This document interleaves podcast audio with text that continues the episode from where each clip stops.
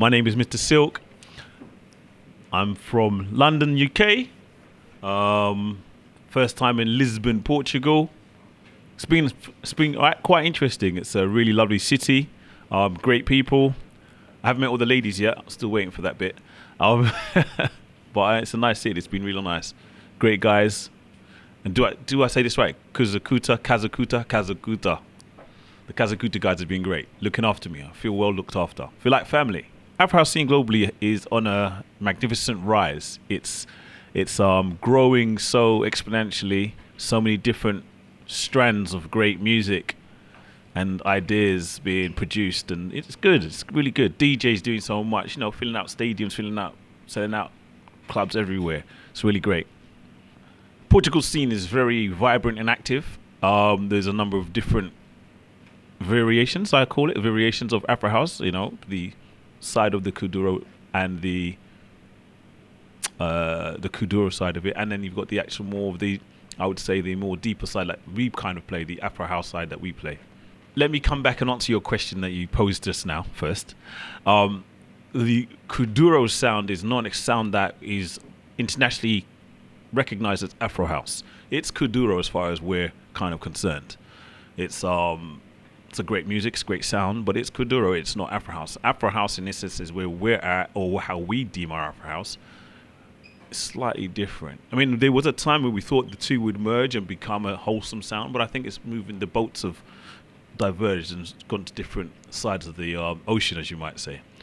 Um, the music globally growing, uh, there's a couple of strands, yes. You have your uh, variations, you have your what we would call Afro House, you have your Afro Tech, you also have sounds which have borrowed, I can say, yeah, I would say borrowed. Organic house, melodic house have borrowed elements of Afro house. Ethnic house is another one which is um, out there doing bits and pieces, but it's all Afro house. You know, it's all streaming from the same thing. In the current state of Afro house, Mr. Silk plays the role of connecting as much and as wide as possible. That being through the radio station Drums Radio, um, connecting loads of DJs globally. Uh, also myself connecting with individuals, um, meeting and connecting people like throughout the world as much as possible, whether you're in South Africa or Latin America, from the guys in Latin America to the guys in Italy, per se. Afro House is a journey.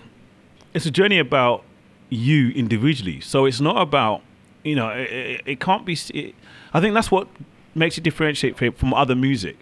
It's, a, it's your own personal journey. It's your own personal growth inside what the sound is. Yes, there's a certain rhythm or collective of instruments that you may hear, but that can always change. I mean, there's been so many different tracks or tunes from. Um, I'm going to say this wrong now, but he's going to kill me later. Devil with Meath, who was uh, Meath, who had an amazing track years ago totally different, but it was still Afro House. G Washington just had one, um, which was um, uh, I've forgotten the word of it. He's going to kill me as well. But that was different tunes. But then you've got great tunes like Umbakazi, Da Capo. You've got massive tunes like um, uh, Caiiro's na- latest one, The Akan. Once again, it's tra- tracks like that that are giving Afro House its variance, its variety, as well as, as its normal, regular, run of the mill stuff, as you might say. I think you're going to see a lot of growth in Afro House in the essence of the of, of the sounds and its essence of. I think a lot of people are going to play around with the sound and build out, try to find new ways of delivering what is Afro House, and give us um, new streams or efforts to. I mean, new streams or new sounds to actually play around with and just grow in that way. I think you're going to find different tracks that are going to come forward rather than our normal because everyone's it's like a circle you're always looking for new stuff so everyone's currently out here looking to see what's next once again, I'll come back to Caiiro and Da Capo and Kulu Song always lead out with something a bit different. We're kind of looking at Enoo with the Enoo and Merlin with um two Zulu men in Ibiza. That's a massive track. That's kind of I think we're going to see a lot more of that direction. I think we're going to see a lot more vocals as well. I see a lot more vocals happening or becoming more, especially now that the kind of music Adam Port remix of Awen and Caiiro that being so much, such a massive track, as well as the Enoo Napa and the Caiiro mix before it, I think that we're going to find a lot of people now putting their efforts into making sure that the vocals are much more prominent in our scene, and it's about time because we've lost, you've lost that, we've lost that. Um, we had lost that. It, it had gone away. It, it had gone straight to just instrumentals. Now we're getting the vocals back, and vocals are more memorable. Vocals stay with you forever. They give you an emotion. You know that's why R&B tracks or Motown tracks still people love them. They're classics. It's because of the words. It's the sounds. You know, it's not going to be an instrumental years from now. It's going to be the songs that will last out. That's why Boosie Superman is still massive for everybody. People to watch out for. People to watch out for in 2023. My pick. Um, I'm looking forward to Bon Zappa. Hey, we're English. Boon Zappa. Boon Zappa. Um, looking forward to. Um, I'm looking forward for the breakthrough finally, or, or, or the the crowning of Enoo Napa. Finally, I'm hoping. Um, I'm I'm ho- brand new sounds from people like um, gosh, I'm gonna say Homeboy's appearing on the scene, finally getting his flowers, as you might say, or starting to get his flowers. There's a lot of people.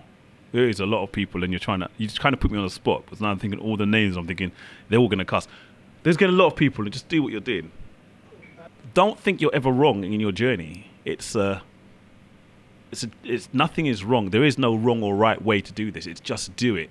Let the music play, and people will either like it or they won't. But you know, it doesn't mean that you won't like the next track or the next track or the next track. Just do it, and don't be trying to do what everyone else is doing. Do you do what feels best for you and what you like, because that's what makes music so great. Oh, you can find me at I am Mr. Silk on all socials, practically everything. TikTok.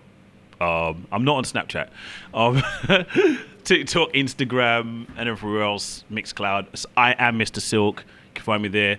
Or if you have to get at the, at the radio station, I'm on the Beat 103.6 FM in London every uh, Wednesday night in London, 9 to 11 p.m. playing the best in Afro House. Or get at me at the Drums Radio.